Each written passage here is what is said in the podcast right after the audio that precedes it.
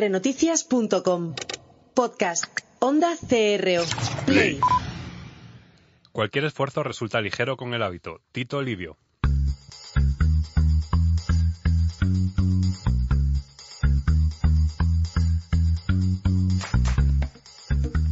Pasión y talento. Con Gabriel Gómez.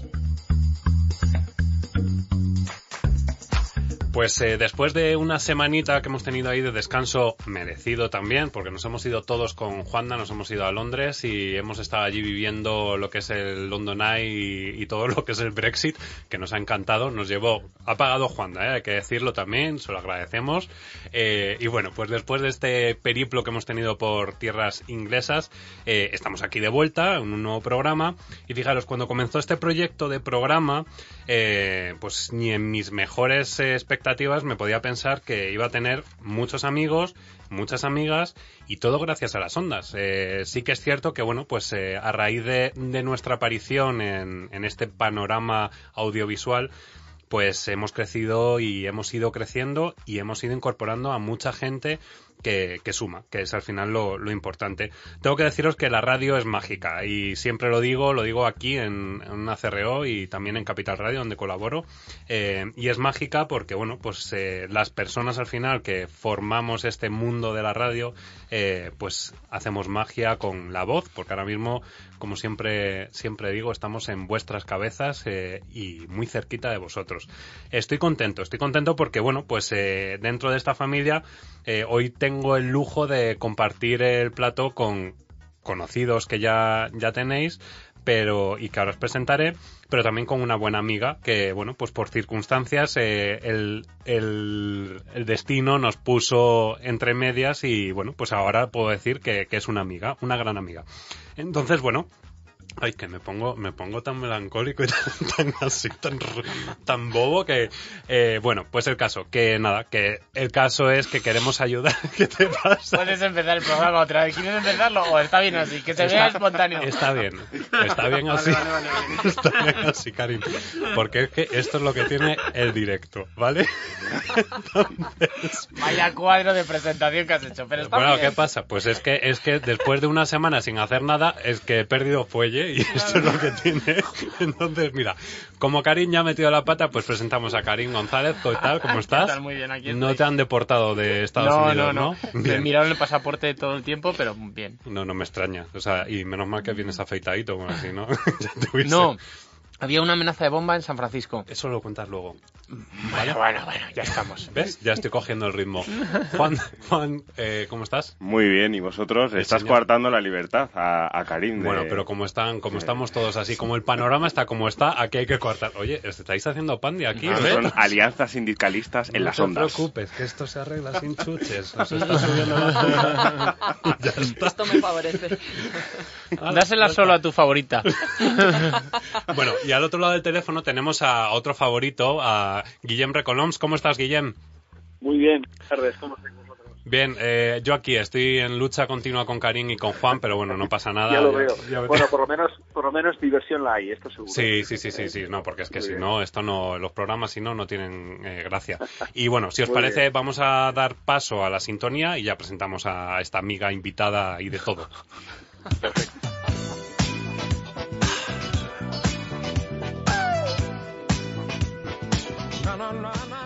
Pues bueno, pues eh, después de esta atropellada presentación, eh, tengo que dar la bienvenida a Iria Vázquez. Bienvenida, Iria, ¿cómo estás? Hola, muy bien, encantadísima de estar aquí. Y bueno, pues eh, como os decía, el destino nos puso, los caminos se cruzaron y Karim también se cruzó también entre medias y al final hemos creado aquí como una familia. Lástima que no esté hoy Paloma o, o Vidio o Silvia, porque bueno, al final sois todos esa pequeña familia de, de ese evento ser que espero que se repita. Esto ya lo lanzo ahí para, nosotros también. para los jefes de Isabia, a ver si me hacen caso. Em, bueno, y después de todo esto, si os parece, eh, pues nos falta también otro colaborador habitual del programa, que es Jorge Gelbenzu, que está de retiro espiritual y merecido, porque, bueno, esta semana, hace un par de semanas, se presentaron ADECO Infoempleo, presentaron el informe 2016 sobre redes sociales y mercado de trabajo Y si os parece, vamos a hablar hoy sobre eso. Eh, pues en este caso no tenemos a Infoempleo, pero tenemos a DECO, que también lo va a defender exactamente igual que lo puede hacer Infoempleo. Y os parece que hablemos de esto, porque sí que es cierto que yo creo que hay muchos datos que, que bueno, pues que nos van a, a sorprender. Yo creo que nos van a sorprender por, por toda esa investigación que se ha hecho antes de nada, ¿vale? Para aquellos oyentes que son un poco críticos con este tipo de informes y demás. Bien. El informe de ADECO Infoempleo sobre redes sociales está lanzado a 9.532 candidatos, es decir, una base de datos de empleados, desempleados y freelance, y 295 profesionales de recursos humanos. Esto no significa que sea el, eh, bueno, pues eh, todo el grueso de la población española. Evidentemente, son unos datos que más o menos pueden ser representativos y hay que verlo un poco con... Ojalá fuéramos 3.000, ¿eh? Ojalá Eh, fuéramos claro. 3.000 en España solo, viviríamos de, vamos, pero de película. ¿eh? Y ya me sobran 3.000, fíjate lo que te digo, que ya me sobra gente. 3.000 no tiene ni Andorra, ¿no?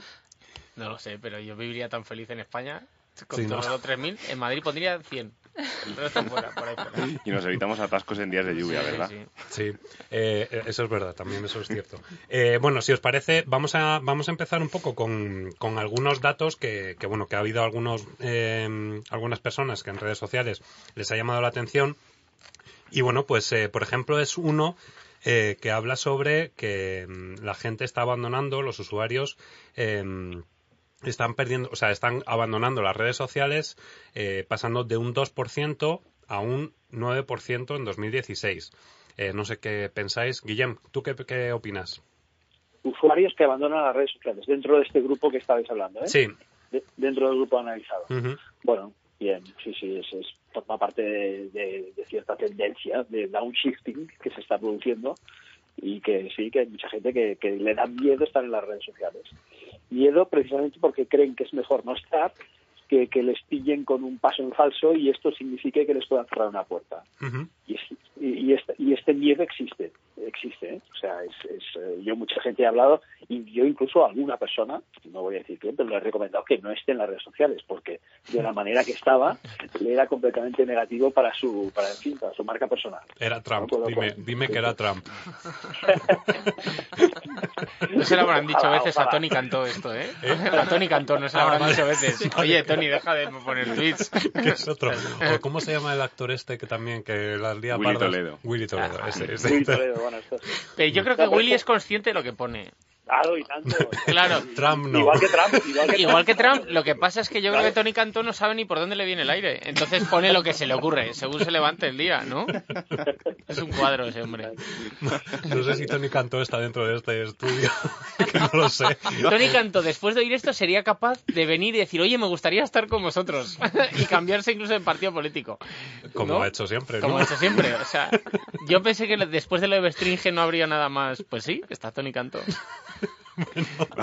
Iria, ¿qué opinas tú sobre, sobre esto? Bueno, yo creo que, que este dato lo que viene a decir es que, que la gente tiene miedo a la sobreexposición, ¿no? Y cuando, cuando tienes miedo a algo, algo que no conoces, pues lo que decides es no, es no estar, ¿no? Y esto es un poco lo que, lo que refleja este dato. Luego también tiene que ver con que en esto de las redes sociales empezamos todos con muchísima fuerza, abrimos cuenta en absolutamente todo, en LinkedIn, en Facebook, en Instagram, en Twitter, en todo lo que, a- lo que nos sonaba bien, pero claro, luego gestionar las redes sociales te lleva mucho tiempo, mucho tiempo personal y hay muchas personas que están decidiendo desinvertir ese tiempo en las redes e invertirlo en otro tipo de relaciones, que es otro de los motivos por la que la gente abandona las redes sociales. Yo, yo creo que, bueno, y a lo mejor esto aquí ya me corregís, ¿vale? Pero a mí la sensación que me da es que todavía hay una, una gran mayoría que opina que hay determinadas redes sociales que son más personales, otras que son más profesionales. Hay todavía esa distinción. En este caso, eh, corrígeme, Guillem, que, que en este nos vas a alumbrar tú. Al final ya hay más fusión que, que, que separación, ¿no? En este caso. Es decir, cuando ya empiezas a ver un usuario que empieza a ocultar su Facebook o su... Porque de, esto, de hecho esto se habló en, el- en la presentación del informe, ¿no? Sí. Esa, esa combinación de redes sociales y que eso también hemos hablado mucho en este programa, ¿no? Que al final eh, el candidato no es solo candidato de mira qué guapo soy en LinkedIn, todo lo que he hecho, todos mis éxitos y demás, sino al final un reclutador lo que quiere también es conocer a Sí. quién está contratando, ¿no? A la persona. Exacto. No, no qué es, sino quién es. Claro. Exacto, ahí, ahí está la cosa. Y entonces es más fácil ver esto a través de, de redes como Facebook o Instagram que no eh, redes un poquito más formales y con un cierto postureo formal, si me lo permitís, como LinkedIn. ¿eh? Porque es verdad, en LinkedIn nadie explica cosas, pues nadie se pasa de la raya, ¿eh? o por lo menos la gente intenta no pasarse de la raya. Si tú quieres saber cómo, cómo es una persona, eh, tienes que acudir a otro tipo de redes. Entonces lo que ha pasado, que, que estaba comentando día es que precisamente mucha gente que estaba en muchas redes o sea, no es que haya gente que haya abandonado las redes sociales todas, no. Lo que han hecho es abandonar algunas eh, para, para concentrarse en las que le parecían realmente relevantes. ¿eh? es, lo que has dicho tú antes, ¿eh, Gabriel? Es decir, se puso de moda que abriéramos no sé cuántas cuentas y la gente tenía 10 cuentas en redes sociales, aunque os parezca mentira, se puede tener ¿eh? 10 cuentas en redes sociales, pero claro, empiezas a contar eh, Pinterest, Instagram, About Me, etcétera, y, y, llegas, ¿eh? llegas a la, cuenta. Y al final y esta gente está haciendo lo que lo que creo que es lógico, que es concentrar. Es como el boom de la burbuja inmobiliaria, ¿no? Que al final la gente no puede pagar el piso, pues la gente no puede mantener sus cuentas y, las, tiene que dar de baja. pero, fijaros, fijaros que en este caso, eh, y, no sé si a lo mejor el señor Zuckerberg vendría un día al programa, yo por soñar que eh, me encantaría, eh, fijaros que Facebook sí que es cierto que está absorbiendo todas esas redes sociales, un poco se está volviendo en la red de redes. hace poco anunciaba que se iba a poder empezar a buscar empleo a través de Facebook. Eh, Snapchat es eh, un calco ahora mismo en WhatsApp, en Instagram y en Facebook es un calco lo que tenemos. O sea, al final sí que es cierto que Facebook, si estás en Facebook, puede ser, porque de hecho incluso han anunciado la posibilidad de hacer búsquedas eh, de información y demás.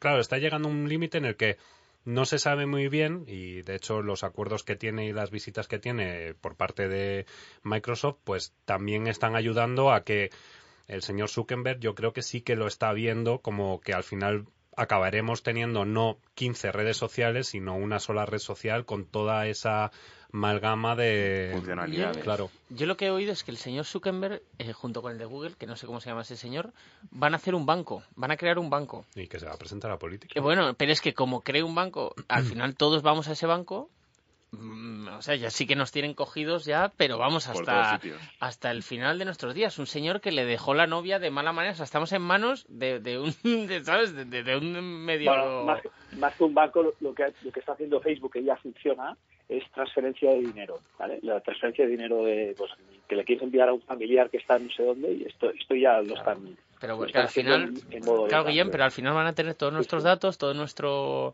Pero si es que ya los tienen. Bueno, ya los tienen, es, que es que te da igual. Iros a la mierda, ya me avisa Marga al día. Dejarme feliz y en mi ignorancia. De hecho, cuando, cuando dicen, subes una foto a Facebook, ya no es tuya, sino que ya es de Facebook. Claro, claro, las condiciones. a borrar la huella digital al final, es que es imposible porque acabas en, en esos servidores que serán habitaciones súper oscuras y tenebrosas, llenas de ordenadores, donde están todos nuestros datos.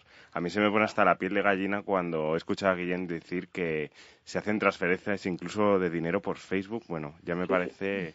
Pero, pero te tengo que decir una cosa. Bienvenidas sean también mm. te lo digo, porque cuando tienes que hacer una transferencia de dinero de una cuenta a otra, el banco te carga unas comisiones que son absurdas, entonces lo que están haciendo es esa libre circulación de dinero. Es decir, tienen una visión de futuro, ¿no? Mm. Eh, y en este caso, ese futuro pasa porque en un momento dado, y retomando un poco el tema del informe, eh, si estás buscando trabajo, no te tengas que hacer un perfil en LinkedIn pagando eh, la versión Plus o Premium, mm. sino que por ser usuario de esa red social puedas adquirir o conseguir un trabajo como es lo que debería ser. Es decir, como antiguamente cuando te ibas a leer el periódico, el segunda mano o lo que fuese, y te, cogías un empleo, ¿no? Mm. A mí me parece que, es un acierto, sobre todo por esa facilidad de, acceso al usuario, que al final el beneficiado es el usuario. sí, yo creo, yo creo que lo que nos falta en, en muchos casos es, es, la cultura, o sea, eh, el, paradigma cultural de, de, decir que eso que tú hasta hace un año, medio año, pensabas y creías que servía para algo, para una funcionalidad, ahora tiene eh, ciento alrededor, ¿no? Yo creo que, que, el superar esa barrera y romper esas creencias limitantes eh, ya está, es, ya está es el trabajo. Los términos, ya está con los términos de, coaching, de verdad. De verdad. ¿Ha dicho creencia limitante? Me ha Facebook es para Facebook es para compartir los mojitos que te tomas eh, por la noche. Pero pensad una cosa, fijaros el recorrido que le queda a Facebook para llegar a ser, por ejemplo, lo que es hoy WeChat, que es una especie de WhatsApp chino, mm. que los chinos hace mucho tiempo que pagan con el móvil, que van sin dinero por la calle, pero es que pagan cosas de, de, céntimos. Es decir, ya no necesitan llevar monedas encima. Pero os estoy hablando de la y la clase y la clase más modesta de China. No os estoy hablando de, los ejecutivos de las grandes empresas. Es decir, el, este, este, esta especie de red social, el WeChat, permite una cantidad de funcionalidades impresionantes que todavía tienen que llegarnos a nosotros. Y lo que ha hecho WhatsApp, y lo que ha hecho Facebook es adelantar una de ellas, que son las transferencias de dinero, ¿Por qué? Porque lo que nos está pasando es muy sencillo. Eh, los estudios de confianza, por ejemplo Edelman o el estudio de confianza de CIS, eh, todos nos dicen que cada vez confiamos menos en los que son los, las grandes instituciones, los bancos, los políticos, etcétera. ¿Y en quién acabamos confiando? Pues mira, la gente confía en Facebook, porque lo, vive, cada día con él y, es así. Y, prefieren confiar en Facebook que en un gran banco. Antes lo habéis dicho. Es que los bancos que, tienen la imagen esta de que te acaban robando, ¿no? Aunque no sea así, aunque no sea de verdad, porque muchas veces cuando es tu propio banco, cuando haces una transferencia no te cobra dinero, ¿no? Pero bueno. Bueno, que, hay veces que te la cobran sin querer y si te das cuenta y reclamas te la devuelven, pero exacto, sabes, ¿no? Que, eh, ah, os quedáis así callados, ha pasado un ángel. Vale, vale, no, que, estaba viendo que veía a Juan ahí con intención de hablar, pero le veo ahí un poco como... Yo me quedo prendado con lo que decís, así que podéis seguir. ¿Te has fijado, Iria, la voz que tiene? Es que es como... Tiene una voz impresionante. ¿Verdad? Sí, la piel se le puede poner de gallina, pero la voz no se la aclara ni... ni... No, la verdad que no. no. Hago gorgoritos todas las mañanas, pero no hay manera. Oye, al final me sale esta voz así profunda. Descargando profunda. Eh, eh, bueno, eh, el caso. vamos a volver. el uso del móvil, por ejemplo. ¿Quién no tiene móvil? Todos tenemos móvil, ¿no? De hecho, probablemente muchos de los que nos están escuchando es ese uso que le damos, que estamos completamente enganchados al móvil. Em, claro, esto lo hemos hablado con Jorge en su momento, eh, en este caso también Iria lo comentó el día de la presentación del informe. Claro, si tú de repente vas por la calle y, tienes activada la localización o la geolocalización y de repente te salta un aviso eh, que esa empresa que tienes pasando por la puerta está buscando a alguien, ¿por qué no poder aplicar, ¿no? Aplicar o, presentarte como un posible candidato. Esto es una revolución. Totalmente. Bueno, además es que yo creo que, ya casi todas las empresas de selección estamos en esto, ¿no? En hacer más fácil eh, el acceso a las ofertas laborales del, candidato. Yo me canso de, de contar que aún en un país como el nuestro, donde hay una tasa de empleo, de desempleo tan elevada, el poder lo tiene el candidato ahora mismo. Y lo tiene el candidato porque eh, a, los, a los reclutadores nos cuesta muchísimo encontrar a las personas que necesitamos ¿no? para trabajar en nuestras empresas. Y esto no es porque no haya mucho talento en España, es porque no sabemos cómo acceder a ese, a ese talento. Entonces, muchas veces lo que tenemos que tener claro es eh, qué características tienen esas personas más allá de lo que han estudiado y hacerle fácil el acceso a nuestras ofertas. Es decir, el talento no está en búsqueda activa, el talento eh, necesita que las ofertas lleguen a ellos. Entonces, por eso recurrimos a este tipo de, mecanismos, ¿no? A decir, bueno, cuando una persona pasa por una empresa, esto ya empieza a pasar, que proactivamente le llega un aviso, esta empresa está buscando trabajo, ¿te interesa o no te interesa?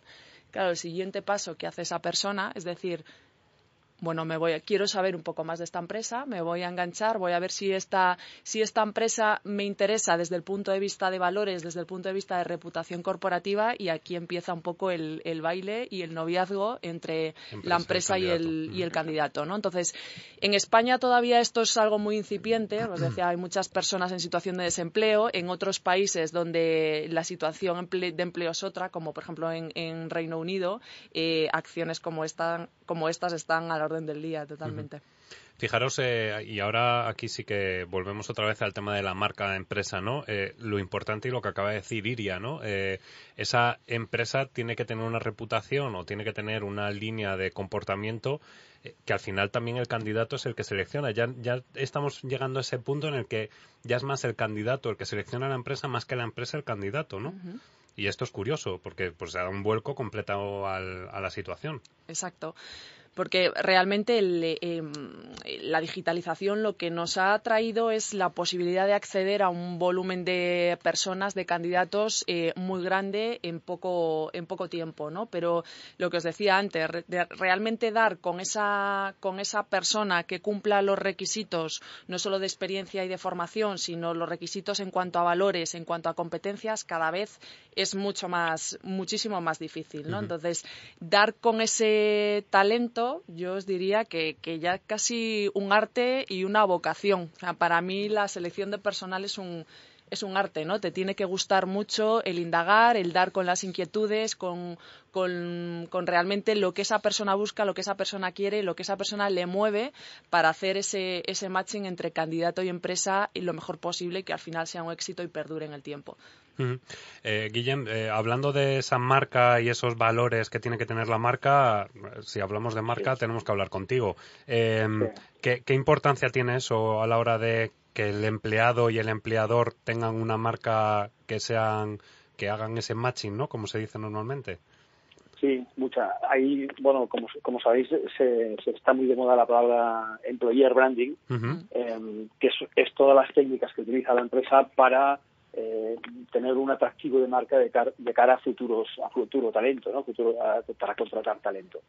Eh, por otro lado está la técnica del employee branding, es decir, la marca fomento de la, la marca del empleado, que es eh, todas aquellas técnicas que son para que eh, se utilizan para que los empleados representen a la marca de forma externa, ¿no? para que sean embajadores de la marca. Eh, lo que está sucediendo solo es una cosa y es que muchas veces el employer branding se le está destinando una inversión muy grande y en cambio al employee branding no. ¿Qué sucede? Que, mm, claro, yo imagínate que soy un candidato a entrar en una empresa me la están haciendo muy atractiva. ¿eh? La propia empresa se está anunciando como muy atractiva y tal, pero luego cuando hablo con alguien de dentro me la pone a echar un burro. Mm. Entonces, este es uno de los problemas que está pasando. ¿no? la mejor manera de hacer employee, employee branding es primero eh, cuidando lo que, tengo, lo que tenemos en casa. Entonces, eh, ahí está pasando un poco con el tema de la marca, que se, se está destinando mucho más presupuesto hacia lo que es la exposición externa de la marca del employer branding que no hacia, hacia lo que es el cuidado interno. Entonces, aquí hay un, hay un, hay un problemilla. Y por otro lado, lo que estaba explicando ahora Lidia es, y que también pasa es que hay muchísimo talento que no está visible en las redes sociales por lo que yo llamo el síndrome de, Santa Bárbara. y perdonar, ¿eh? el síndrome de Santa Bárbara es que entre, los profesionales que están bien, que se sienten cómodos trabajando en su empresa y que están bien, eh, no sienten la necesidad de, eh, de, potenciar su marca personal. O, o, al menos no sienten la necesidad de hacerlo público. y, luego cuando tienen un problema, eh, se acuerdan de Santa Bárbara. ¿eh? Todo el mundo se acuerda de Santa Bárbara cuando, cuando truena. Y entonces es cuando empiezan como locos, eh, como pollos sin cabeza, a, en fin, a, empezar a, a contactar con recruiters. Entonces, esto es lo que pasa, que muchas veces las personas que están bien no están potenciando su marca, no están reforzando su marca, no están comunicando su marca. Y, y de ahí que haya esta especie de talento oculto que está por ahí y que no y que no es invisible muchas veces para los los reclutadores, como a ECO, como a Casa de ECO, por ejemplo, ¿no? Y porque la gente está, pero no se deja ver, no se deja ver, no se deja encontrar. es el pequeño problema que hay. Eh, y bueno, fijaros en, esta búsqueda de talento. Eh, claro, al final, y de hecho eh, estuvimos bastantes programas con esa ayuda ¿no? a, los oyentes, pues en la creación del, currículum. pasaron incluso compañeras de Iria por el programa dándonos algunas claves sobre, sobre cómo gestionar esa búsqueda de talento, o sea, de, empleo y demás. Y fijaros que, el informe de, en este caso, de Infoempleo y de ADECO, dice que el 78% de los usuarios utiliza las redes sociales para buscar algún empleo. Es decir, esa conexión entre empresa, eh, empleador, empleado o futuro empleado eh, es muy fuerte, un 78%, casi un 80%, ¿no? Eh, al final, claro, las marcas, eh, además me acuerdo, ¿no? En, en, la presentación del informe hubo después una, una, mesa redonda en la que estaba Good Rebels, por ejemplo, y, y fijaros, eh, hubo un punto que, que de hecho es una, un tweet que, que, lancé y que ha tenido algo de éxito, no, no mucho, pero algo de éxito ha tenido, que decía, eh, en este caso decía su responsable, José Luis Rodríguez, decía que, que hay que cuidar el talento desechado y trabajar de persona a persona. Eh, qué importante es esto de, de trabajar ese talento desechado, ¿no? Que, tampoco está desechado, ¿no? Pero ese descartado, eh, ese talento descartado, que, qué importante es porque en un futuro a lo mejor nunca se sabe si puede volver a ser necesario para la compañía o para una función distinta, ¿no? Y, esto no sé si todavía está costando un poco que se implante, ¿no? Bueno, esto está costando muchísimo, ¿no? Por lo que os decía antes, de que realmente la tecnología te permite llegar a un volumen elevado de personas y, detrás de esas candidaturas, tú publica, a día de hoy publicas una oferta y en cuestión de minutos tienes 100 candidatos, como poco, ¿no? 100 candidatos que tienes que, seleccionar. Entonces, lo que hace la tecnología es alejarte un poco de la persona, ¿no? Y tú, pues, realmente filtras, ves que hay 5 o 10 candidatos que se ajustan al perfil y con esas personas inicias la relación, la conversación, pero hay otras 90 eh, que también están esperando algo de ti y se merecen una respuesta y como poco explicarles por qué para ese proceso de selección en concreto eh, no se adaptan, que no quiere decir que no tengan talento y ni mucho menos que, que sea talento ni desechado ni descartado. Es talento, pero no se ajusta a las características de una oferta y esto hay que explicárselo a las personas. Ya te llamaremos, ¿no?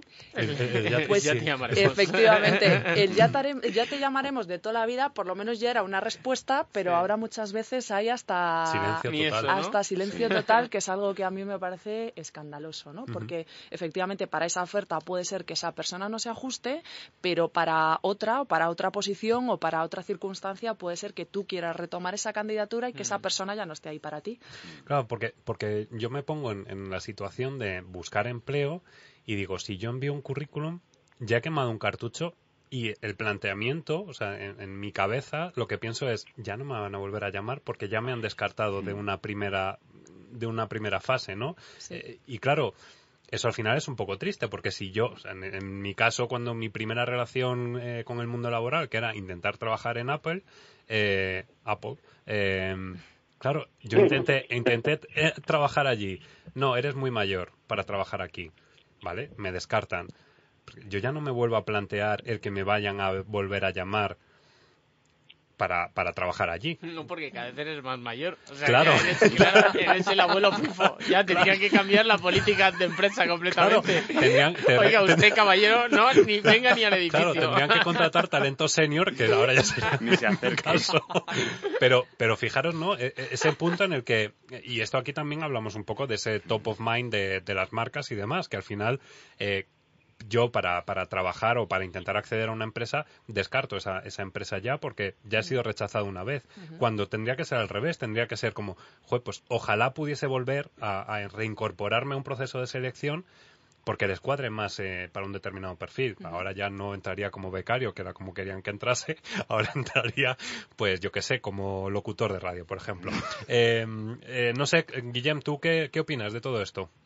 Sí, esto, esto pasa, pasa al revés también. Cuando a uno le despiden de una empresa, eh, yo siempre digo, tío, que te han despedido de una empresa, no de una profesión, porque la gente le cogió una especie de, de pájara y decir, hostia, sí, sí, tengo que tirarlo todo al suelo y empezar de cero. Digo, no, tranquilo, te han despedido de una empresa, tu, profesión la sigues teniendo. Y, y, yo creo que nos, nos cerramos, nos gusta cerrarnos la puerta, ¿no? Mm. siempre, y, y, esto pasa al revés, como estabas comentando tú ahora, y si Apple te dice que eres demasiado mayor, pues ya no, no, vas a volver a entrar en la vida, porque piensas, coño, cada vez lo voy a hacer más, como decía Karim. Claro. pero bueno, aún así, aún así soy, así de, soy así de tonto y me compro un Mac y me compro un iPhone, o sea que, pero bueno, esa, otra cosa es ser consumidor. Cuando Gabriel entró, ahí le dijeron, ojalá llegue usted a vivir los años que aparenta. hasta, luego. Vuélvase por donde ha venido. vamos, vamos a ver si ha tenido Karim problemas en Estados Unidos, porque vamos acabas de cortar el tema. Vale, perfecto. Vamos a ver, vamos a ver tú lo que haces ahora en tu sección, ¿vale? vamos a escucharte.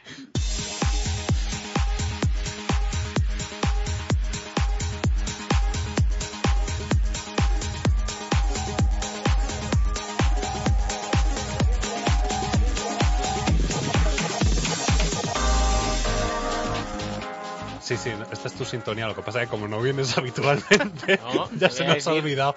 Te, voy a decir que, es una patata. O sea, ponerme la anterior, ¿no? Pero la anterior, si decías que, eras, que te faltaba el no hace tanto que no vengo. Primero no hace tanto que no vengo. Que hará un mes y medio, así que no vengo, ¿no? pues nada, total, son cinco semanas. En un mes y medio, Karim, da tiempo a, cambiarte de sexo la prácticamente. La última vez que estuve aquí había un autobús, había gente en la puerta esperando. Si éramos diez o así, ¿no te acuerdas? La última vez. Claro. Había, había muchísima gente, había gente, había segundo turno. Sí. Había ah, gente fuera, así que parecía el INEM, claro, claro, claro. y los ibas cambiando de sitio y todo. No me quites ah, tiempo de sección. Es verdad, vale, no, venga, va, contanos, contanos. Eh, ¿Qué tal con Trump? Muy, bueno, pues como el culo, la verdad. Oye, he, descubierto, es, bueno, he estado en Argentina, en Buenos Aires y luego está en la Patagonia, que se ve en un día, ¿eh? Argentina se ve en un día. Eh, y luego he estado... Visto y no visto. visto y no visto. San Francisco y Las Vegas. Pero tú no eras mago. es que no sé si eres mago o, el baúl de la piquer. O sea, no, pero entre medias, fíjate, estuve desde Argentina hasta San Francisco, estuve tres días en España que me sirvió para hacer. Eh, he empezado la formación de coaching sistémico. Pero ¿cuántas veces vas a hacer la formación de coaching No, yo ya soy coaching, yo ya soy coach ejecutivo, ya lo tengo, ya tengo las 100 Ahora estoy con, estoy haciendo la formación de sistémico. Vale. ¿Qué te parece? Muy bien. No, está fenomenal. que sí, Karim, creciendo en el coaching. si es que como debe de ser. Y sigo sin hablar como un coach. ¿Te das cuenta? No digo ni creencias limitantes ni cosas de estas. No, porque me niego. Yo es que eso de trabajar en una empresa de coaching lo llevo estoy creando, relativamente. Estoy creando un diccionario alternativo al coaching. Para mí no es coaching, es conching. Porque yo tenía una... La madre de un amigo mío que se llama Conchi y esta mujer que era siempre nos, hacía un montón de preguntas. Entonces ya para mí es conchin lo que, lo que yo hago. Mi madre le llama cochinin. Cochinin, pues muy bien. Mi madre coachin. Bueno, y no hay, para mí no son para qué, son los paquecos. Bueno, tengo un montón de palabras. Un día os hablaré del diccionario alternativo del conchin que estoy haciendo. Que, que por cierto, ¿no, no, ¿de qué vas a hablar? Mira, voy a hablar, como estáis hablando de redes sociales, pasa que os desviáis, os vais de una cosa a la otra, es un sin Dios esto de, programa. si viniesen los de Hazte aquí dirían desviados. Oye, otra, que quiero comentar una cosa. Bueno, por muy rápido el viaje, me tocaron 400 dólares en la ruleta y, dejé de jugar. Me, fui y dije, coño, 400, y me fui. Eh, San Francisco es precioso, muy caro, pero muy bonito. Mm. Eh, Uber, tiene que llegar Uber a España ya. O sea, no está, está prohibido. Eh, está Cabify, pero Uber no es, no es legal. No se está listo porque eh, que tengo aquí la aplicación. No es legal Uber en España a día de hoy. Es legal Cabify, que lo sepas. Y Uber es mm, maravilloso. O sea, es lo mejor para viajar. En serio, ¿eh, Gabriel? No, no, es, no está legal aquí. Bueno, y... Pero si tengo dos aquí, alrededor dos Uber. No, Uber no está legal en España. Es una empresa de San Francisco y en España no está legal de verdad la aplicación. O sea, tú estás, estás cometiendo una infracción y el que te lleva igual. Hmm. Serio te lo digo. Bueno, vale, pero que al final esto es como el BlaBlaCar. Pero es que BlaBlaCar creo que han ganado el Claro que han ganado, pues por eso. Pero, Uber todavía no lo ha ganado, o sea, no está legal. Bueno, pero que no discuta usted conmigo, ah. caballero, en esos términos. Si no lo conoce, lo desconoce, no discuta. ¿eh? Bueno, em, grandes cagadas que se han hecho con redes sociales de personas y empresas. Dedicamos una hora y 52 minutos de media cada persona en redes sociales. Entonces, claro, con una hora y 52 minutos, que es lo que hemos llegado a la conclusión de que es mucho tiempo y la cagamos. O sea, yo tengo la teoría que es muy difícil ocultar que eres un idiota. es como un idiota al final, ¿verdad, Guillén? Se le acaba viendo el plumero, o sea, usted es idiota, porque a, poco que ahondas... Es verdad, Pero estáis hablando de, cagar y de tal, pero ¿cuántas veces y cuánto tiempo se dedica a las redes sociales en el baño? Pues bueno, muchísimo. nosotros tenemos un compañero de oficina que dice, voy a, mi momento social media y coge el móvil y se va al baño. Y se tira como un cuarto de hora y ya, ya, ya va a cagar, claro. Porque igual, igual le inspira dolor, puede ser. Igual, ¿eh? Pero si estuviera aquí Jane lo corroboraría. Mi, sección de momento está quedando como una mierda. ¿eh? bueno. Eh, está quedando escatológica, vamos a decirlo ya bonito, ¿no? Grandes meteduras de patas. Eh, bueno, cuando, cuando ganó Trump, eh, la firma de gafas, me va a corregir Gabriel, pero lo voy a decir Hikers. Hawkers. Efectivamente, Hawkers. Efectivamente, Hawkers. El community manager textualmente puso Mexicanos, pónganse estas lentes para que no se les noten los ojos hinchados en la construcción del muro. Y como podéis entender, esto no les hizo ninguna gracia a los mexicanos. El piloto de Fórmula 1, Chejo Pérez, era imagen de la marca y directamente se quitó. O sea, dijo, no quiero tener nada que ver con esta gente, que me parece muy bien, ¿eh? Me parece muy bien que un tipo por principio renuncia a esto, ¿vale? Eh, te tengo que decir que no vale que me copies las intervenciones que hago en Capital Radio, porque de hecho esto ya, ya lo hablé. ¿Ah, sí? Sí, y te añado una cosa más. Tuvo que salir el, que esto ha sido bastante relevante, tuvo que salir el community manager haciéndose un vídeo pidiendo perdón en las redes sociales eh, por este tuit, ¿eh? ¿Y en qué radio dices que estás? Capital Radio. ¿Pero eso Los miércoles a las seis y media en directo. Pero no, es un podcast, es en directo. ¿Pero quién escucha eso? ¿Eso ¿Eh? qué es? Capital Radio, pues es una, es una radio de Eso no interesa a nadie, hombre. Estamos aquí en Onda CRO. Eso no, no hagas publicidad a otra cosa. Que si lo no pones en siempre sale Onda Cero que siempre, a ver si un día se confunden y me ponen con Carlos Herrera. Y la pregunta es, ya que estamos, ¿te pagan? Pero si Carlos Herrera te ya pagan, en, la pregunta es que allí no, allí no tengo ni chuches, ¿eh? O sea, allí es Ni Mondo Lirondo, no, no, no. Y estoy una hora callado. Allí no estáis como estáis aquí, que habléis desde el principio, ¿eh? Allí estoy calladito una hora y luego intervengo. Eres la ONG de la radio. No, soy ONG en todo, en todo. Y estás encorsetado en el tiempo, ¿no? Es en plan, tienes 30 mm, segundos y es lo que vas a hablar. No. Una cosa que hago yo mucho... Eso tú ahora cuando hables, verás. Esto me encanta hacerlo cuando, micro. cuando estoy en un restaurante y hay, y hay viejos hablando al lado. en alto. Se te acaba el tiempo, se calla ¿eh? todo el mundo. He de decir que, yo, que yo he sido locutor en, tráfico. yo fui locutor en el ayuntamiento, por favor, Karim. Y ¿A, ti te llamaban? Claro, claro. de la radio? No, no, yo daba el tráfico de la M30 por la radio. ¿En serio? Sí, en Capital Radio, en la SER, y te llamaba el técnico y te decía, tienes 10 segundos para decir cómo está la M30. Entonces tú decías, la M30 está fatal, hasta luego. Pues, pues, ya sé por qué te despidieron, porque la que mierda, me estáis consumiendo el tiempo de sección. no, no, pero espera No, pero que me refiero que, que entiendo que, que la vayan súper encorsetados. Pero la que habla en Cadena Ser lo dice mucho mejor, porque te da la información en 10 segundos, pero te cuenta todo lo que pasa en el bueno, M30. Tú, no, está fatal, venga, Esto ha sido un decir, es que ya no me acuerdo, pero un día os hago... una cuña. Vale, pues un día no lo haces. Eh, a ver, el, el, del, el de la FNAC. Un, de la FNAC un día dijo, lamentable el argumentario de tuiteros podemitas, irracional y mediocre. Vamos, que se le vio el primero que odia a Podemos. Pero este es el tuit oficial de la FNAC, ¿vale? ¿Ah, Estoy constipado y digo FNAC fatal. Eh, Cañizares publicó una foto de su mujer eh, desnuda. No sé si os acordáis de esto. Que luego mm. dijo que fue su hija, no se lo cree nadie. Cañizares siempre, como diría mi abuela, falta ahí una patatina para el kilo. ¿Eh? Como, ¿verdad? Que le falta un hervor. Otro futbolista, esto me, a mí me parece muy grave, Javier Jiménez dijo, lamento la irreparable pérdida del luchador Nelson Mandela, uno de los mejores y más grandes eh, deportistas, no, actores que ha dado Hollywood. y ahí se quedó tan a gusto. Y bueno, eh, Sergio Ramos ha dicho mm, auténticas barbaridades. Elena Valenciano un día dijo, ¿habéis visto a alguien más feo que Riverí? Y se quedó tan ancho, ¿eh? Mm. Pero, pero luego esos tweets se quedan ahí para siempre. Esos tweets se quedan y... O los van borrando en función de, y el mejor, la repercusión. Y quiero, quiero terminar con dos. Uno que fue muy sonado también, el de Bisbal, cuando dijo, nunca se ha visto las pirámides de Egipto tan poco transitadas. Ojalá que pronto se acabe la revuelta, refiriéndose a la dictadura de Mubarak, ¿vale? Entonces se, le echaron un clásico, un clásico. Un clásico eh, que ahí estuvo Bisbal. Y el mejor a mí, yo quiero terminar con el de Leticia Sabater, ¿vale? Eh, que confundió Kuala Lumpur, eh, la capital de Malasia, con un insulto. Dijo, Kuala Lumpur lo será tu puta madre. que me parece, señores y señores, el mejor tweet de la historia. O sea, Kuala Lumpur lo será tu puta madre. Firmado la salchipapa. Leticia Sabater, que tiene un ojo para leer y otro para repasar. A mí me, parece grandioso.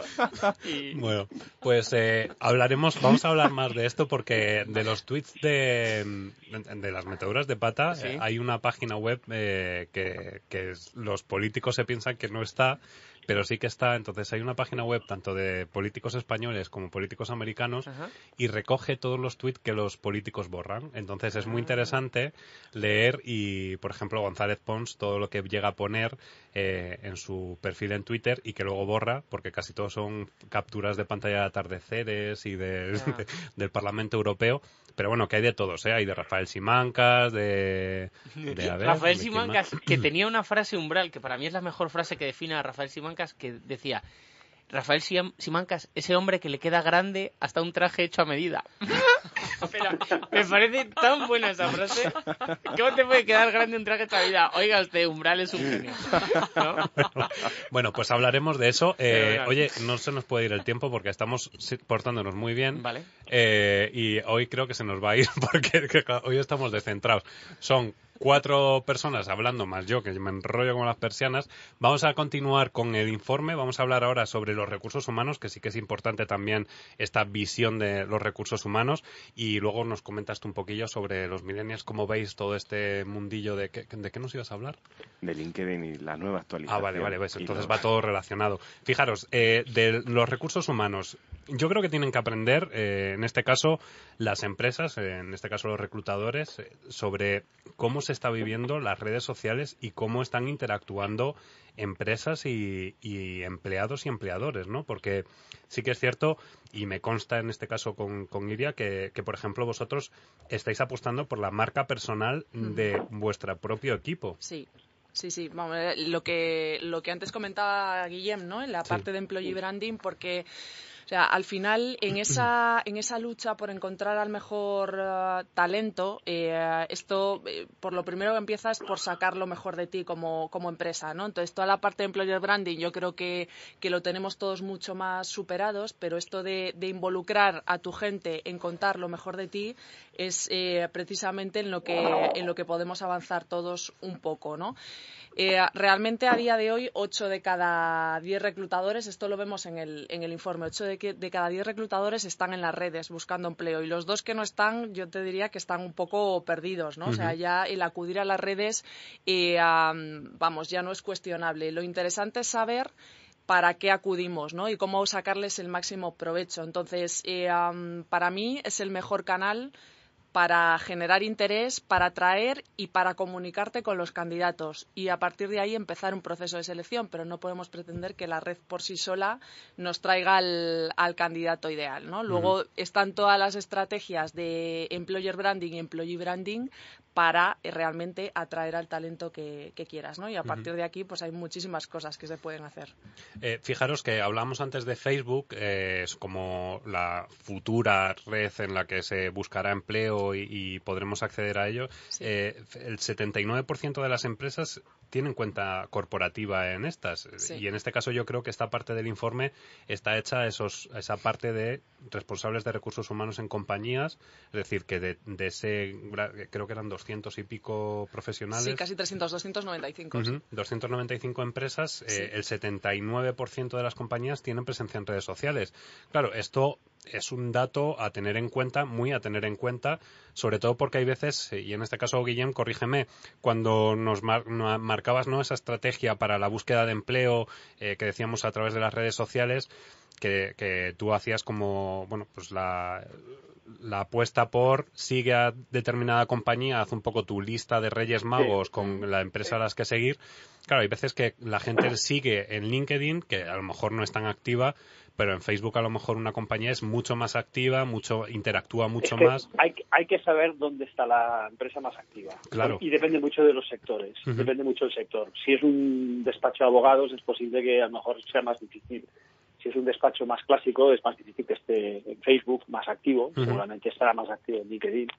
Eh, mientras que si es una startup eh, de estas de desarrollo de juegos online o aplicaciones, lo fácil sería encontrarlos en Facebook, eh, efectivamente, ¿no? Facebook, Instagram, Snapchat, etcétera. Con lo cual, yo creo que aquí un poco hay que investigar también. ¿eh? O sea, cuando tú te haces tu lista, tu carta a los reyes de, oye, estas son las 10 empresas en las que me gustaría trabajar, y, vas a ver quiénes son, quién es quién.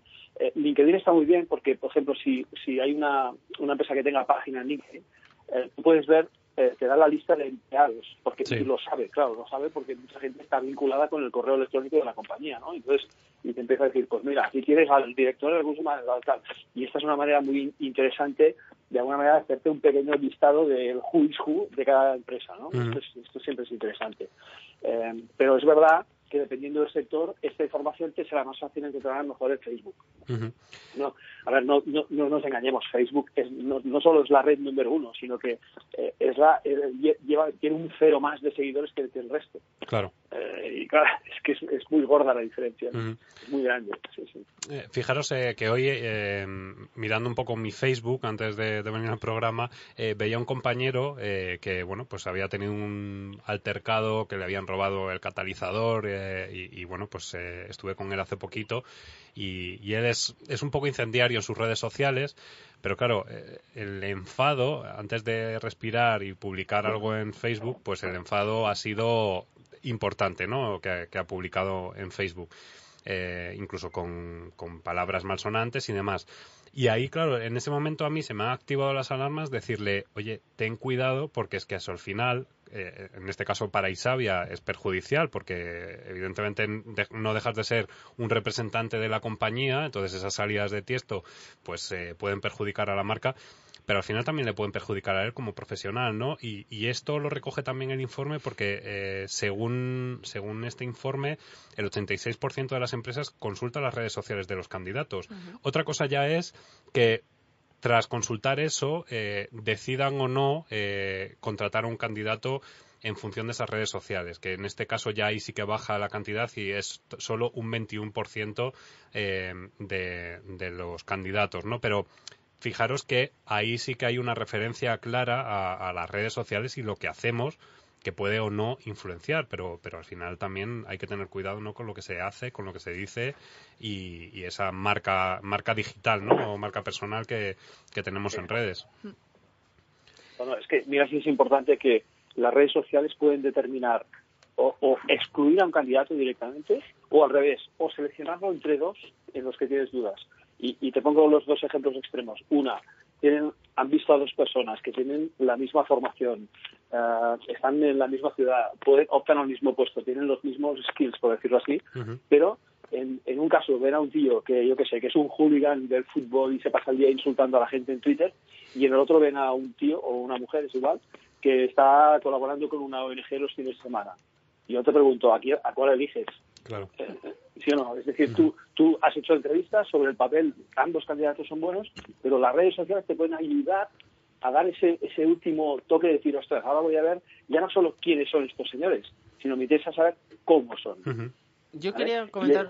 Ay, perdona, Guillem, perdona, perdona. que no, digo que el, el, combo es un gran qué. no, a mí, yo quería comentar una cosa nada más que no tiene nada que ver con esto, que me ha hecho reflexionar mucho, ¿vale? Eh, viendo una en el vuelo, viendo un monólogo de, un, un, cómico americano, que le pasa un poco lo que a mí, que dice lo que se le, se le pone en las narices, ¿no? Y está hablando del, control de armas de Estados Unidos. La gente se le echó encima y entonces él, en un momento, dice, bueno, Bill Cosby en sus espectáculos jamás ha dicho una palabra malsonante, jamás se ha metido con nadie, jamás ha dicho un taco, le iba a ver todas las familias y ya ha violado a más de 60 mujeres, ¿no? Y yo de momento no he violado a nadie y digo todas las barbaridades. Es decir, una cosa es lo que tú digas, otra cosa es lo que hagas y que lo que digas no siempre manifiesta opinión, ¿vale? No. Entonces... pero, cuando no lo conoces, cuando no lo sabes, te, te puedes hmm. sesgar.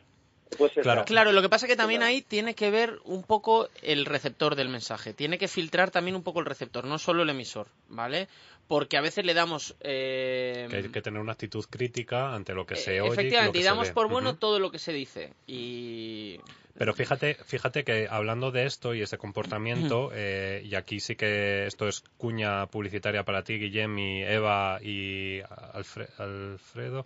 Eh, creo que sí. Eh, hablabais del trampismo, ¿no? Eh, en redes sociales hace poquito en expansión, eh, que, que eso sobre, sobre eso hablaremos, ¿no? el comportamiento que se está generando en redes sociales con, con un lenguaje como el que está utilizando Donald Trump que yo, yo no me fijo tanto en la política nacional y sí tanto más en la internacional, quizá por lo que es el personaje. Para mí, Donald Trump me parece que es un personaje para analizar y para hacer trabajos eh, largos y extensos sobre cómo maneja la comunicación y, cómo llega a manipular, ¿no? Eh, y, cuál ha sido su enfrentamiento, en este caso, continuo en redes sociales y no redes sociales, sino también en directo.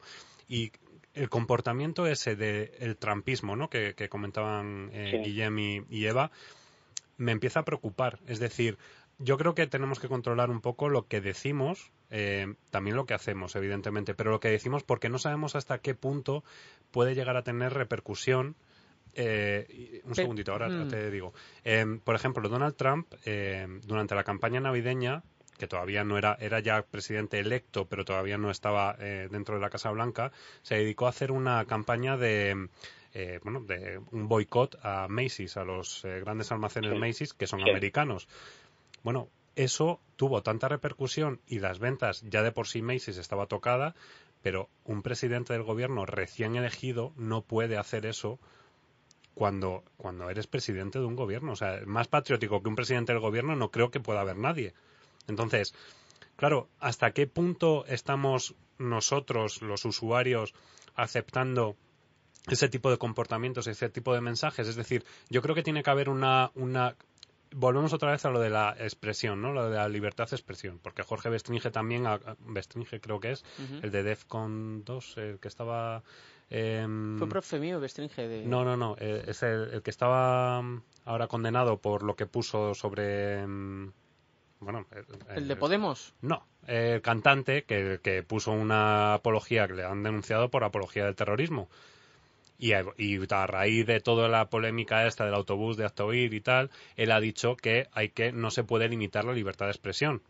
Bien, está bien, pero cuidado con los mensajes que lanzamos. Es decir, que una organización como Hazte Oír lance un mensaje en el que se está atacando directamente y de manera frontal a personas transexuales, pues no me parece que sea permisivo por parte de la sociedad, me refiero, y en este caso la Fiscalía ya ha tomado parte de eso, pero no podemos dejar, eh, creo, es mi opinión, ¿eh? y yo aquí ya, y está llegando el programa, ya estoy, me, me estoy mojando más de lo que me mojaba antes, pero creo que hay que tener mucho cuidado con los mensajes que lanzamos, es decir, al final la comunicación, en este caso el lenguaje, crea universos, ¿vale? Y esos universos al final no sabemos qué repercusión pueden llegar a tener. Si nosotros llevamos un, en este caso el autobús famoso, lo llevamos a un colegio y en ese colegio hay un niño o una niña transexual, no sabemos el daño que le puede llegar a estar haciendo a ese niño, a esa niña, a sus compañeros, a su familia, es decir, qué repercusión puede llegar a tener nuestras acciones y nuestras palabras en las personas.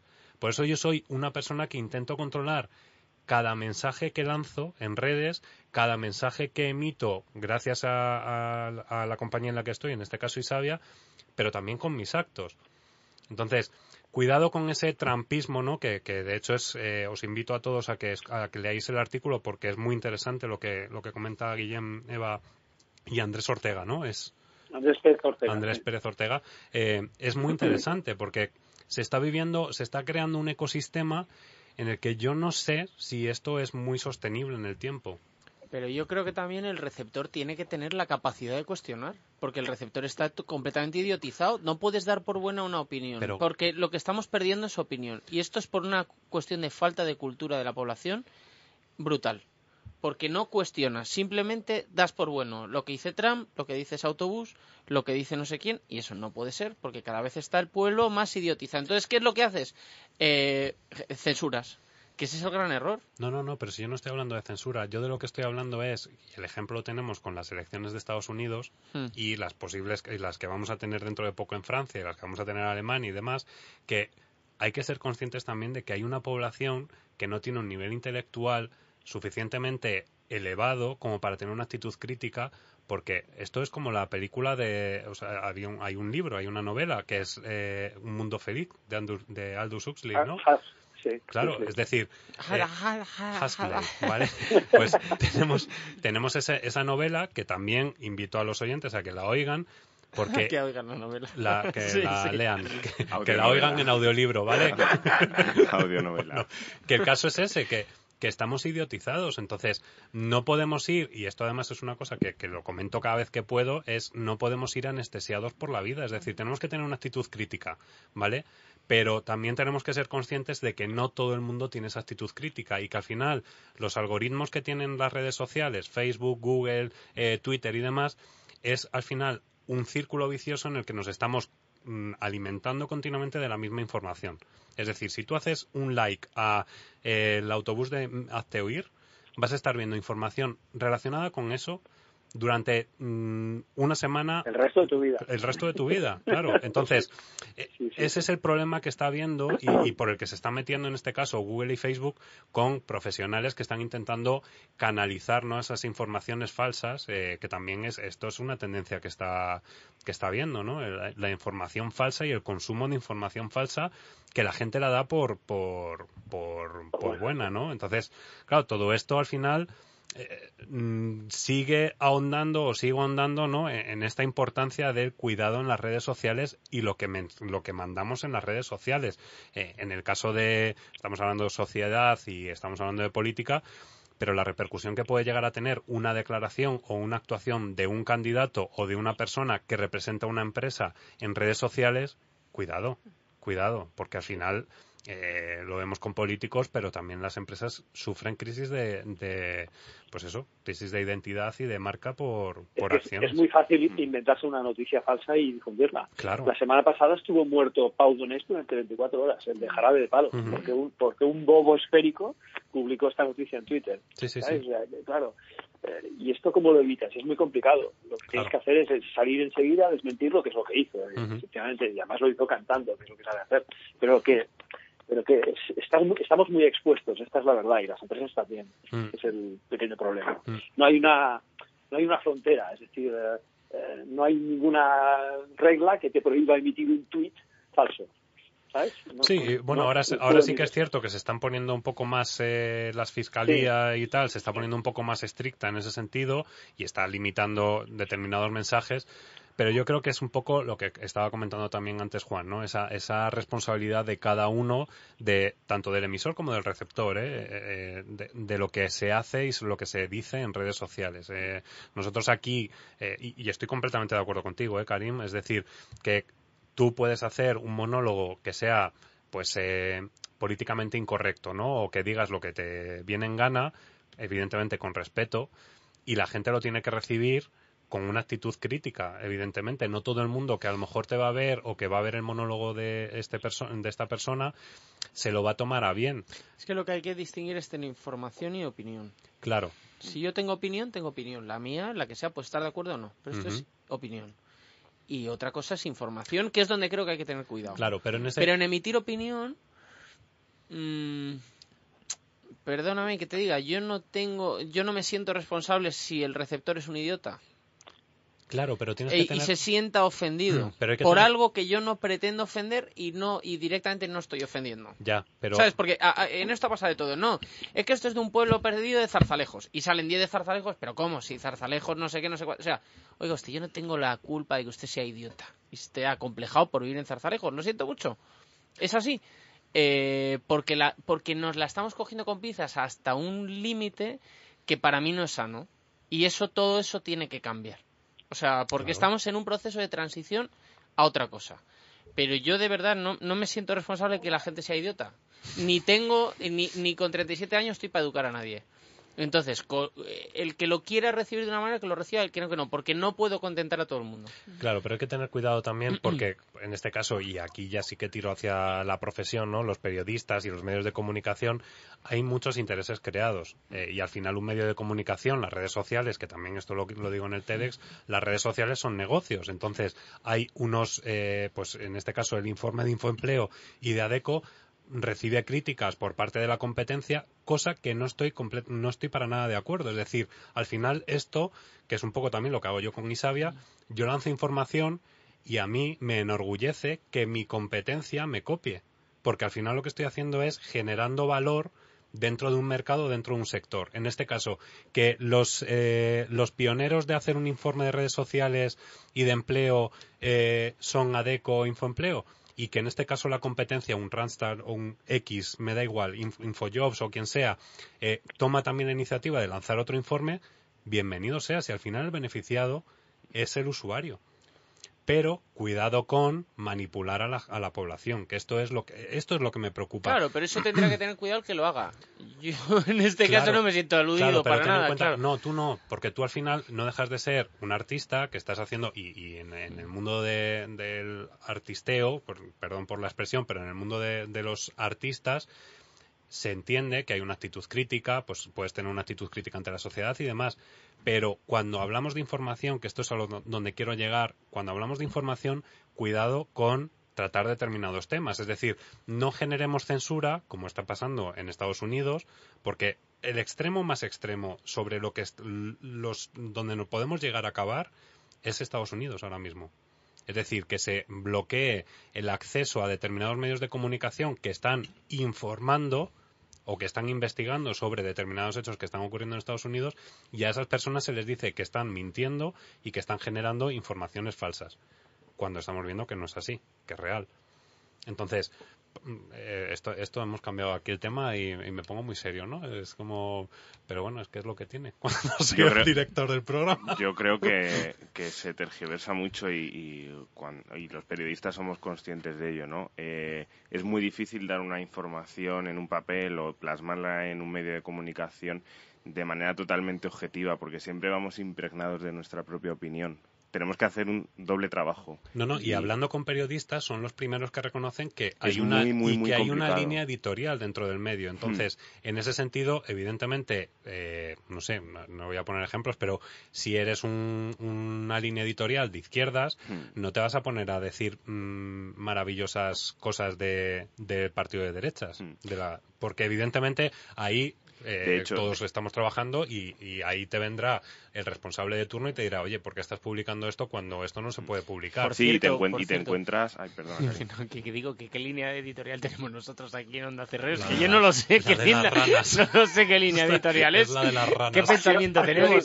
Claro, es, es pasión mucho talento. mucho talento. Eh, bueno, y vamos a hacer aquí un corte, entonces te dejo aquí como el, terreno, como el, terreno súper llano. Vamos a dejar a Juan que nos cuente esos cambios que ha habido en LinkedIn que nos vas a introducir. Tampoco no. Nada, muy, muy liviano todo. para fenomenal. porque pues ya has dado tú toda la chapa. Ya, ¿A que sí? Me he dado cuenta.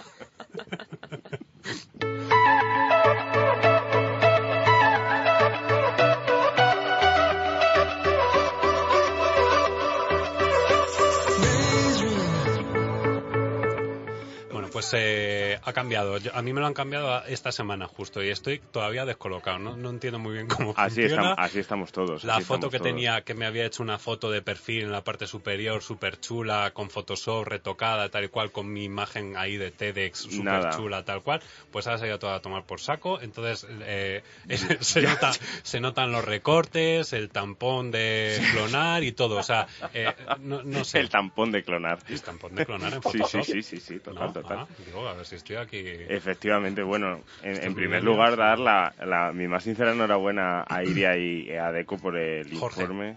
A Jorge, bueno, Jorge es el, eh, director de ADECO, sí. El responsable, bueno, pues, pues nada, sobre todo por esta infografía tan chula que me he sacado esta mañana de pronto.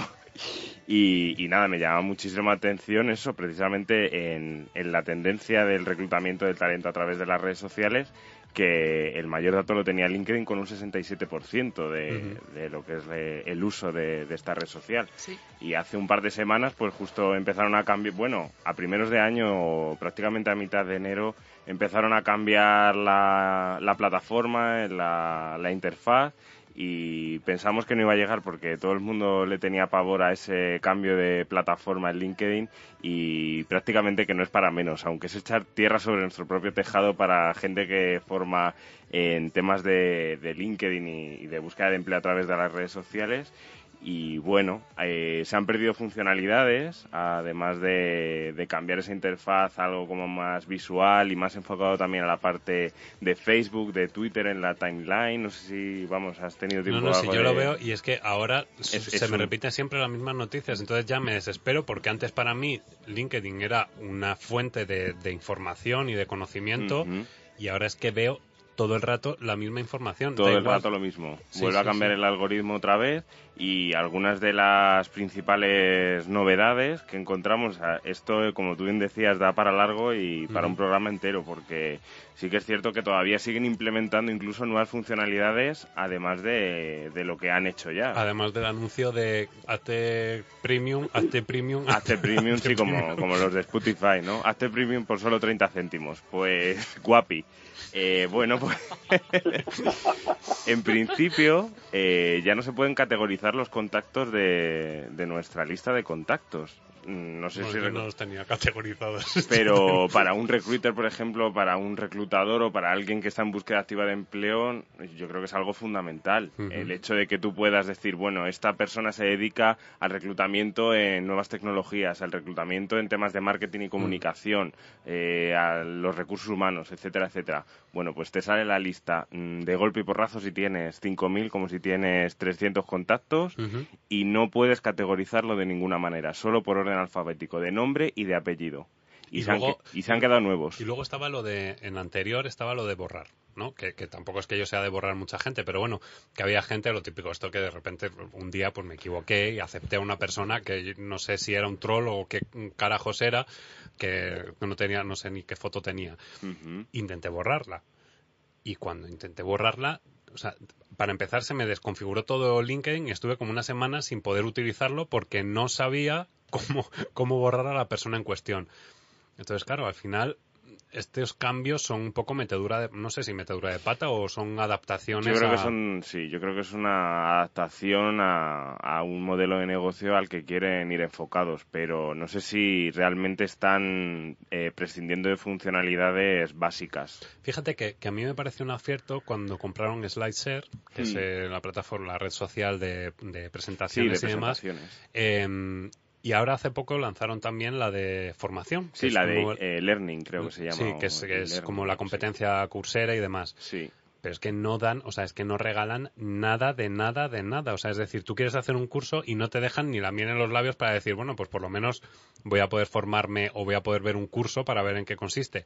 Eso sí, tienen una edición que te mueres. Es decir, son No, americanos total, pero pero vamos, que me voy a Coursera que son gratuitos. O sea, que, no- que ellos sí que lo han sabido hacer porque han empezado a introducir ya los, los pagos, ¿no? Dentro de los cursos. Sí, y otra de las, bueno, ya dos tips nada más a comentar. Eh, otra de las cosas que ha cambiado es que ya no podemos cambiar o modificar las secciones de nuestro perfil eh, en función de la, de la importancia que le queramos dar. Es decir, si yo quiero dar más importancia a la educación, antes sabíais que las podíamos mover por encima o por debajo en función de, pues si no tengo experiencia de empleo, la pongo por debajo para no darle mayor importancia y, y dar esa importancia más a, a la educación o a otros cursos, a lo que sea, pues nada, ya va todo de seguido. De primero el titular, después el extracto, después lo que es la actividad, los contactos, en fin, que es como un chorizo que hablamos desde la programación, un chorizo de código que tienes ahí debajo y, y que no facilita nada tampoco la visibilidad a, a gente que está reclutando ese, ese talento, como bien decía antes Siria, ¿no? Y ayer me llama Noemí Vico y me dice, eh, bueno Juan, no te lo vas a creer, ya puedo aplicar el filtro Valencia a la foto de perfil de LinkedIn. Acaban de aplicar esa funcionalidad. De pronto ya podemos aplicar filtros a nuestra foto de perfil. Ah, bueno, está muy bien, porque ya cuando te pones la foto con gafas de sol, esa que le gusta tanto a Eva Collado, Las fotos.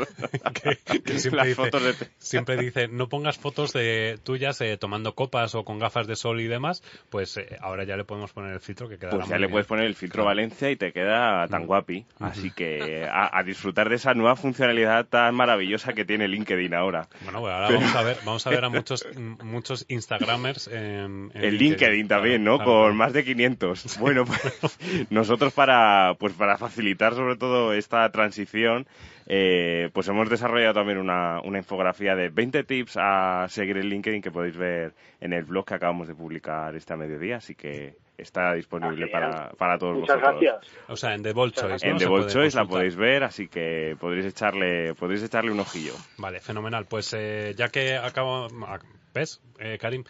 Aquí la gente hace publicidad, entonces igual Hombre, que- me he comido igual me- que- medio aquí- regaliz, Karim, haz el favor de... Aquí, que igual que de Ball Choice, eh, que ya hemos eh, también hecho la cuña publicitaria de Guillem, que, que, oye, que ha hecho su, su trumpismo, ¿eh? Sobre- pues Exacto, yo voy a hablar sobre las nuevas infografías de. Isabia Consultores, que bueno, que llevamos Muy ahí. buenas también, Te eh, muy buenas, ¿verdad? sí. Pues no te he visto retuitearlas, pero bueno, no pasa nada. Eh, Bueno, tú tampoco me retuiteas los mojitos, eh. Cuidado, cuidado. Bueno, es que eso, es que, es que, no, no sé yo si eso se retuitea. Oye, Guillem, ¿cómo, cómo opina, ¿qué opinas tú, como profesional de las redes sociales? Em, aquí el señor Juan de los Paños eh, haciendo un brindis ahí con su mojito party de bueno, Humanova. Yo fui, yo, a mí me dijo Jane, vamos, y dije, claro que sí, guapi, ¿cómo te voy a decir a ti que no? Nada más. Guillén, tú seguro que lo entiendes. El poder de persuasión de Jane es muy potente. sí, sí, exacto. no tiene límites. Como para decirle que no. Un beso, Jane, desde aquí, te quiero. ¿Cómo se puede ser más pelota? Se puede ser pelota y luego Juan de los Paños. Es que, madre mía. Eh, pelotismo 2.0. Lo, lo, malo del chupito es que te hagan una fotografía y salgas con los ojos rojos, ¿sabes? Aquí de las cámaras Pero bueno. ya estás jodido, ¿eh? Bueno, bueno, pero, pero yo sé que Juan le va a meter un filtro de esos que le gustan tanto. Un filtro Valencia. Claro, un filtro Valencia. Valencia. Este no, pero me molaron el otro día las infografías de Isabia, ¿eh? Sí, sí, sí. sí. No, el otro día no, cada semana, todos los miércoles lanzamos una. Es que son info, hashtag infografía Isabia. Me pago que me, que me está gustando lo que hago de ahí de tal. Eh, Con el tampón de, de, clonar también, ¿no? No. O sea, eso, eso te puedo asegurar que no, que eso está hecho con, con Illustrator y me lleva su tiempo. ¿eh? Illustrator. Illustrator. Oye, una pregunta, Gabriel, tú que trabajas en Isabia. ¿Silvia Escribano viaja más que yo o es una sensación mía? Silvia Escribano acumula fotos. ¿eh? Es una marca, estrategia y marca personal. O está alargando mucho las fotos del verano o viaja más que yo. No, porque hay veces que tú ves que ponen en redes sociales, pone la foto de un río en la India y eso fue un viaje. Ella acumula fotos. Vale, vale. ¿Y las de Sierra Nevada ahora actuales? Eso Esas son es de... que se ha ido de viaje. Ah, vale, vale, vale, vale, vale. Sí, sí, sí. No, que como todo el mundo me dice a mí que si viajo tanto y tal, yo preguntaba... Tú eres un, tú eres un poco cotilla, me estoy dando cuenta, porque con, con Guillén siempre estás diciéndole que si el running, que si no sé yo qué... Yo soy fan de Guillén, haga lo que haga. O sea, Guillén ahora mismo puede... Sí. No, pero perdona, el primer fan soy yo, ¿eh? O sea, del club de fans soy yo y luego ya, si quieres tú, su presidente. Pero el primero yo. Eh, bueno, estábamos hablando de LinkedIn. Me van a multar, me voy a ir, ¿eh, Gabriel? Porque es que me tengo ya como llevamos dos horas y media de programa. No, llevamos una hora y pico, ¿no? Ya, eh, no sé, ahora Juanda me va a decir que hora y diez. Hora y diez vamos a, a parar porque iría, es que si no, vamos a, vamos a hacer que la gente se duerma. Yo sé, mi prima me dijo en su momento que le ponían el programa para dormir al niño. Anécdotas. Juan, eh, muchas gracias por haber venido al programa. Gracias a vosotros, os echaba de menos. Eh, Karim, eh, no te van a poner multa porque ahora me peleo yo con, con vale. la controladora. Eh, eh, Guillem, muchísimas gracias sí. por habernos acompañado y enhorabuena sí, por esos periplos eh, alrededor de la geografía española que no paras. Sí. Ahora mismo estoy en Málaga, aquí tomándome unos, unos vinitos. Sí, pues. pues bueno, todavía no, todavía no, aún no he llegado bueno, muchas gracias por estar y, y, bueno, trataremos el tema de LinkedIn si os parece esa nueva versión que, que acaban de sacar. Iria, pues, eh, ¿qué te voy a decir? Que este es tu programa. Eh, Muchísimas gracias. Ofrecido está. Eh, cuando queráis podéis volver. Eh, y tú en concreto, si quieres volver, evidentemente tienes una silla aquí. Has visto que además estamos en el platón nuevo, o sea que tenemos una silla solo para ti. y a vosotros, ¿qué os voy a decir? Que nada, pues que nos lo pasamos bien y hoy pues nos vais a permitir que estábamos controlando los tiempos y hoy pues nos hemos alargado un poquito, una hora y pico, me está poniendo así cara Juanda de corta ya. Eh, y lo importante es eso, que bueno, eh, nos juntamos personas que al final intentamos cambiar esta sociedad y lo más importante es que con el caso, con la ayuda de Guillén, con la ayuda de Karim, con la ayuda de Juan, de Iria y grandes profesionales que nos acompañan cada semana, hacemos entre todos de la utopía una realidad.